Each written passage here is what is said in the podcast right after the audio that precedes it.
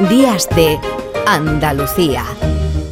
Nos vamos a ir a Andalucía de nuevo porque si el gobierno andaluz eh, cosechaba un fracaso ante los vetos sostenidos de la oposición y de Vox respecto a los tan necesarios presupuestos generales de Andalucía, en este tiempo de pandemia, los presupuestos que sí contemplan ya los eh, dineros que nos llegarán, esos fondos Next Generation desde la Unión Europea para paliar parte de la crisis que está provocando el coronavirus también en nuestra tierra, sí al menos eh, tuvo el éxito de ver aprobada casi por unanimidad, el PSOE se abstuvo, de ver aprobada la denominada lista, la nueva ley del suelo. ¿Cree usted que no le afecta? Se equivoca. Te extraño.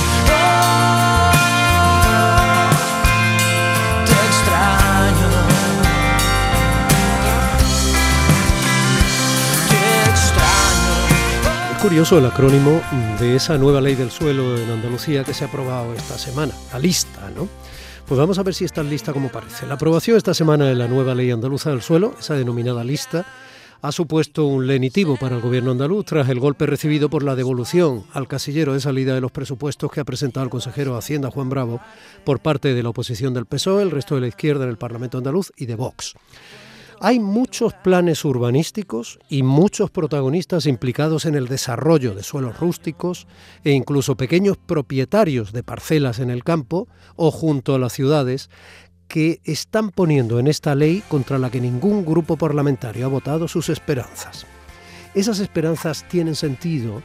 ¿De verdad se van a reducir los plazos administrativos? ¿Ello va a suponer una desregulación y menor protección del suelo frente a especuladores urbanísticos?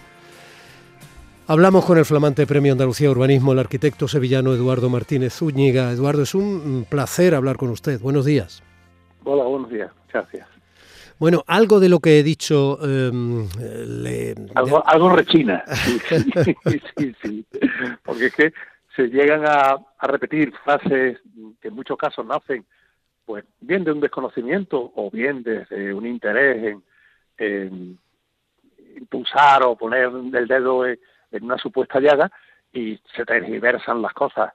Evidentemente, la, lista, que nombre, bueno, más o menos afortunado, pero en cualquier caso es la ley del impulso para la sostenibilidad del territorio de Andalucía, de ahí lo de lista, que esperemos que sea lista, que no sea torpe, eh, persigue, lógicamente, solventar los muchos problemas que una ley como la LOA ha ido arrastrando, adaptándose, parcheándose, cambiándose, modificándose a lo largo de todos estos años. La LOA era la Ley de Ordenación Urbanística de Andalucía.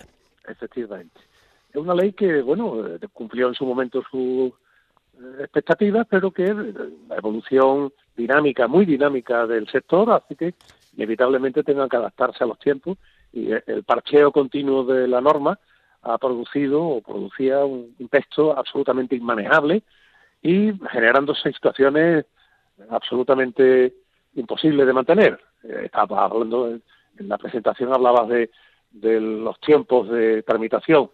Evidentemente es una auténtica locura.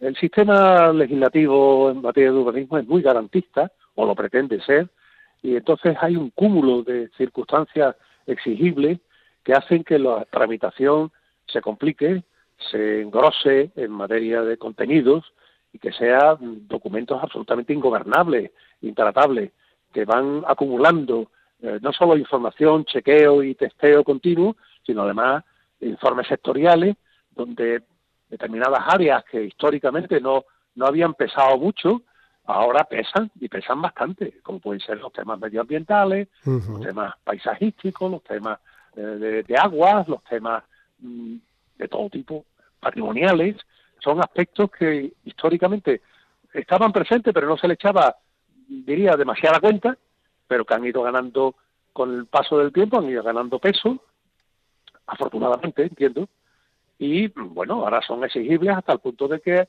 eh, para hacer un planeamiento urbanístico hay que empezar por los temas medioambientales.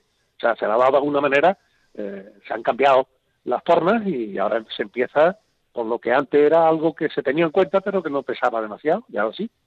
Entonces, eh, en ese panorama, poner en marcha un planeamiento general de una localidad suponía iniciar una aventura que podía tardar 8, 10, 12 años. Y bueno, eh, en prensa hoy viene la referencia de un pueblecito de, Málaga que ha tardado 18 años en tramitar el planeamiento hmm. y al final eh, esos 18 años lo que van a permitir es finalmente hacer del orden de treinta y tantas viviendas de nueva planta. Y bueno, oye, esto es desproporcionado, esto es de loco. Sí, sin, embargo, y usted me corrige desde mi torpeza, ¿eh? pero voy a hablar en parte de memoria. Sin embargo, y esos criterios medioambientales, todo parece razonable. No parece que se tuviera muy en cuenta cuando la urbanización Banana Beach en Marbella casi se metía en el rebalaje del mar, eh, ocupando dominio marítimo terrestre. Sin embargo, no parecían tenerse muy en cuenta cuando más de 30.000 viviendas estaban fuera de ordenación desde la legalidad, algunas de ellas Em, que se supone que tendrían que haber estado destinadas o... Es explicable, es explicable. Bien, todo es explicable, no sé. Quiero decir, no, lo digo porque escuché con mi compañero eh, Vigorra, escuché a la consejera Marifran Carazo y una de las ciudades que nombró fue Marbella. No quiero decir que aquí, eh, claro, eh, todo suscita, eh, por un lado, esperanzas, insisto, y por otro, temores, ¿no? No, te decía antes que, que la normativa, la legislación urbanística es muy garantista, lo cual no significa que no se cometan tropelías y que no se cometan irregularidades, claro que sí. Eh, en el análisis que se hace de, la, de las irregularidades y de las infracciones, hay que tener en cuenta que la disciplina la ejercen los propios consistorios. Y salvo casos muy excepcionales donde las cosas llegan a tal punto que la Junta de Andalucía le retira las competencias a los ayuntamientos, se han dado algún caso que otro. Eh, Marbella es uno Marbella, en Sevilla, Castilleja de Guzmán. También. Mm, le ocurrió eso mucho antes que, a Marbella. Y claro, mm, cuando analizamos el problema, la mayor parte de los que nos dedicamos a esto eh, coincidimos en que a unos niveles determinados de, de masa poblacional, es decir, entidades menores, diríamos, realmente que la disciplina esté en manos del ayuntamiento es un inconveniente grave por, por dificultades de aplicación, no porque no exista la norma, sino porque no es lo mismo que en una ciudad de un cierto volumen, eh, desde el ayuntamiento se haga un seguimiento, un control, se tienen más medios, para hacer una inspección periódica o estar vigilante en las infracciones y actuar, que en las localidades menores. Mm. Entonces, la opinión generalizada que no sé si algún día llegará a implantarse, es que ese tipo de disciplina se ejerza desde la propia Junta de Andalucía o desde entidades tipo diputación, es decir, algo supramunicipal donde se pierden las relaciones de vecindad, de amistad, incluso de familiaridad. Y bueno, la, la aplicación de la norma es más aséptica, bueno, de hecho, en de hecho, en algunas localidades esa cercanía de la que usted habla, aparte de oh. intereses muy concretos, ¿no? Sobre todo cuando en un momento determinado, por ejemplo, el Ayuntamiento de Marbella, pues era, eh, bueno, pues parecía más un negocio privado, ¿no? Tal como decía el propio señor Gil, que en paz descanse, que otra cosa, ¿no? Que un ayuntamiento, que una institución pública, eh, quiero decir, muchas tenían licencia municipal, aunque fuera contra la normativa vigente se ha dado, se ha dado. Claro. Lo que generó tal follón legal luego, que claro, eso fue un dislate.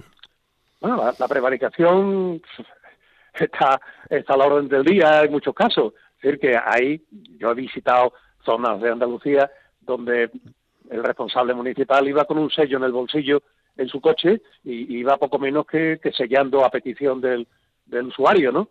Eh, claro, esa falta de rigor administrativo y esa falta o esa arbitrariedad eh, genera situaciones absolutamente indeseables, ¿no? Pero bueno, verá, eso no es la tónica general. ¿Que se han hecho barbaridades? Sí. ¿Que la ley existe y una disciplina bien llevada puede intentar impedirla? No digo que lo logre, pero lo puede intentar, sí.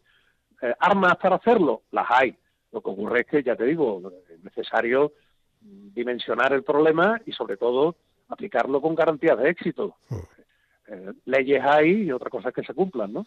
Hombre, claro, claro. Yo recuerdo que se tiró una casa. En, los treinta y tantos años que yo llevo de oficio periodístico, recuerdo que se tiró una casita que estaba en un terreno inundable cerca de él, en la provincia. Bueno, eh, una, una, digo, una. Eh, en todo caso, vamos a ver. Vamos a lo práctico, a lo que verdaderamente no tiene mucho sentido, va contra natura. Eh, el hecho es que hay un montón de casas que están consolidadas, que luego en las, en los, las fotografías que se hacen para escriturar esos terrenos, eh, esas fotografías aéreas normalmente, ¿no? Están allí, llevan un tiempo, acaban consolidándose, el silencio positivo, todo este tipo de argumentaciones administrativas, y esas casas al final están ahí, no se han tirado y se han vuelto legales. Eh, que estuvieron en su momento mm, registradas o como casas de apero o como lo que usted quiera. En todo ese mare magnum, en todo ese mare magnum, hay algunas que son muy lógicas, quien quiere vivir en el campo, hay muchos extranjeros además que viven en zonas de Andalucía en ese sentido, ¿no? Hay algunas que tienen lógica, que pueden ayudar a la riqueza del territorio, que no afectan medioambientalmente al lugar donde están, que no suponen un sobreesfuerzo a los ayuntamientos aledaños para llevarles los servicios básicos, y otras por ejemplo, que están, como yo decía, o en terrenos inundables, o que romperían completamente el planeamiento de un desarrollo lógico de esos mismos ayuntamientos cuando esos terrenos poco a poco se fueran clasificando, etcétera, etcétera. Esta ley es lista para meter mano a esas situaciones, regularizarlas y favorecer las buenas frente a las malas? Vamos a ver, eh, es que has dicho tantas cosas y cada una de ellas es una faceta del mismo problema. claro que claro que se intenta. Eh, hay dos aspectos. Uno, ¿qué ha ocurrido con anterioridad? El, y se hace un balance de esa situación de ocupaciones ilegales o de situaciones de desarrollo no controlado de ocupación del territorio. Bien, eso es un devenir que lógicamente no se consigue o no se llega a él de la noche a la mañana. Es decir, que durante años los ayuntamientos de diversos signos han ido ignorando o mirando para otro lado y se ha ido dejando hacer y llegando a situaciones que revientan tarde y mal porque se empiezan a generar aparentemente unos derechos, en muchos casos incluso se les está cobrando un IBI, y a pesar de la ilegalidad de la situación, y, bueno, llega un instante en el que mm, los usuarios, eh, haciendo gala de, de ese, diríamos, abono de unos impuestos, exigen una contraprestación, según ellos, por unos derechos que tienen. Derechos que no han logrado lícitamente, pero bueno, ese, balance de esa situación, eh, diríamos, requiere indefectiblemente hacer mm, borrón de cuenta nueva. Y hay que mirar para atrás y hay que intentar encontrar fórmulas que permitan resolver esas situaciones. Evidentemente no es fácil, ni hay una norma de tipo genérico, y aunque se han apuntado eh, sistemas para poder, eh, diríamos, mm, regularizar esas situaciones, eh, realmente siempre llevan implícito una actitud municipal de, colaboración y de actuación y que los vecinos acepten una regla del juego que en muchos casos significa inevitablemente tener que acabar pagando cosas. Hmm. Y eso no nadie lo quiere. Hmm. Eso está ahí. Y eso, mal que bien, debe de irse resolviendo para evitar situaciones como las que, por ejemplo, por poner un nombre, aunque no me gusta señalar, y menos cuando es una crítica de, aspectos negativos, Chiclana. Hmm. Bueno, pues se ha, se ha, mirado hacia otro lado, se ha dejado ocupar y, allí tenemos una situación absolutamente desproporcionada en materia de infracciones urbanísticas, hasta el punto de que los afectados o los que han generado esa situación o los que la disfrutan, entre comillas, se han constituido como, como grupo político y tienen presencia física como concejales en el propio ayuntamiento. Coño, pues imagínate lo que se supone eso. Una dificultad de darle solución dentro de unas reglas del juego en las que el propio edil está empujando a favor de algo que ha incumplido una norma. Pero bueno, hemos llegado a este punto. Lo nuevo, se está intentando hacer ver que en la lista eh, se va a permitir la intervención más o menos puntual en el suelo rústico. Vamos a ver. Eso ya existe. hay unas reglas de juego. Hay unos proyectos de actuación con la, con LOA en la mano, en la que siempre que esté relacionado con una actividad agrícola, es posible en una finca construir una vivienda. Claro que sí. Y eso en sí no significa que se esté edificando el campo. Significa que hay una explotación agrícola que en principio puede tener perfectamente eh, inmersa dentro de ella una, una vivienda. Eh, bueno, no tiene punto de comparación, pero es el equivalente al cortijo en el sentido de decir, claro, claro, claro. tengo una finca, tengo un cortijo yo vivo, tengo mi aparcero, tengo mi, mi encargado, y hay dos, tres, cuatro viviendas en, el complejo del cortijo. Pero eso no, eso no es, eso no es edificar en el sentido de, de urbanizar. Claro, eh, en el debate, en esta, en este caso la ley, está pretendiendo sentar las bases de unas normas de cumplimiento que después, eh, inmediatamente después, tienen que desarrollarse en reglamentos, que son los que van a detallar bajo qué condiciones eso va a ser posible hacerlo. Mm.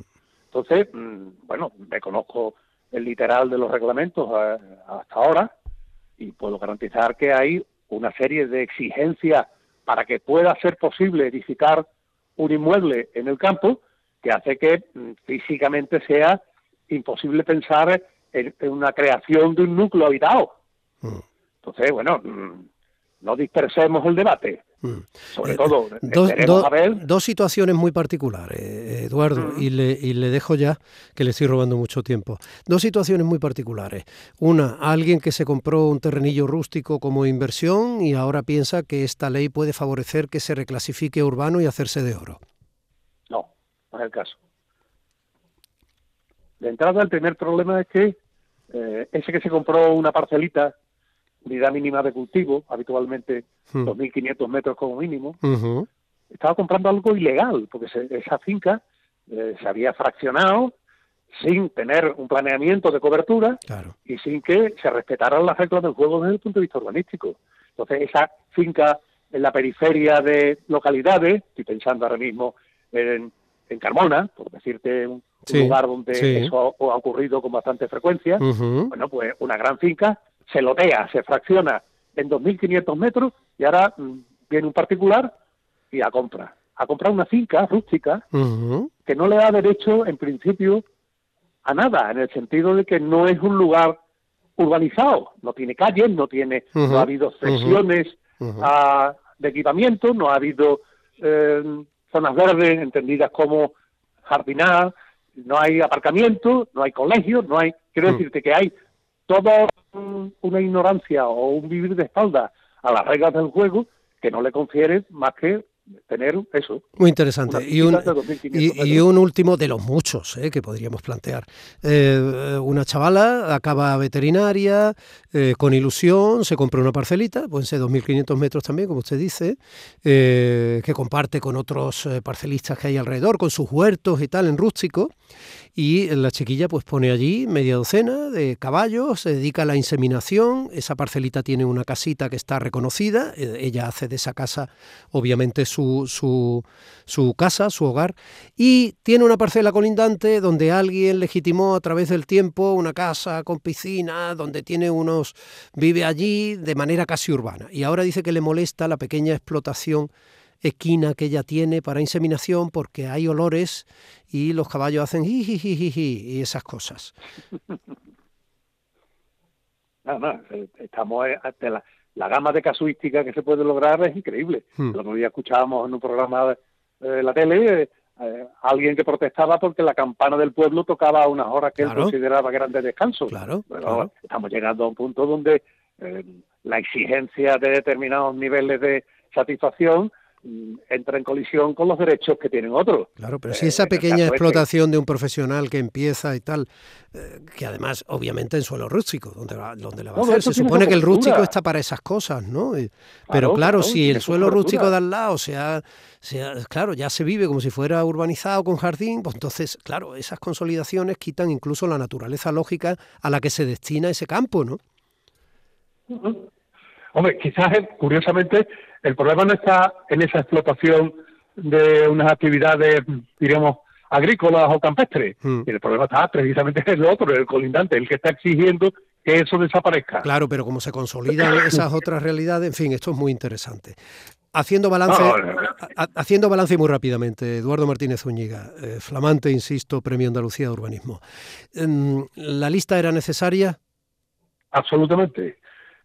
Absolutamente. Eh, habíamos llegado a un punto en el que la, el parcheo y el, remiendo continuo de la normativa nos obligaba a hacer auténticos juegos malabares para poder interpretar la norma. No estaba acomodada en ningún caso a unas situaciones como las actuales. Los estándares, los equipamientos, los, en definitiva, lo que desarrolla un reglamento tanto de planeamiento como de gestión, estábamos viviendo a expensas de normativa de los años 80.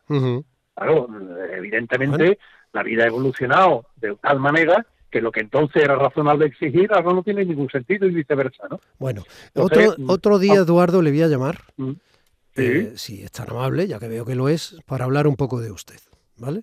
Porque entre otras cosas, aunque se ha publicado alguna cosa sobre esto, yo sigo alucinando en nuestros días en que usted haya podido ser el gerente de urbanismo con tres alcaldes tan distintos. Rojas Marco, el andalucista Rojas Marco, la popular Soledad Becerril y el socialista Sánchez Monteseirín. Entonces, en parte con esa percha, si me permite, un día vamos a echar un rato en la radio y hablamos de su vida. ¿Le parece? Encantado. Eh, tenga en cuenta, tenga en cuenta que ser gerente es estar en un gozne entre lo técnico y lo político. Entonces claro, es el más político de los técnicos y el más técnico de los, digamos, políticos. Magnífica Yo siempre me consideré más desde el, del lado del técnico que del político, pero bueno, quizás por eso fui capaz de mantenerme en ese empleo durante ese tiempo. A lo mejor por eso también le han dado el Premio Andalucía de Urbanismo. Eduardo. el problema de, de resiliencia. Enhorabuena y un abrazo. Ha sido muy amable, muy generoso. Gracias. Gracias a vosotros. Encantado. Domi del Postigo. Días de Andalucía. Canal Sur Radio.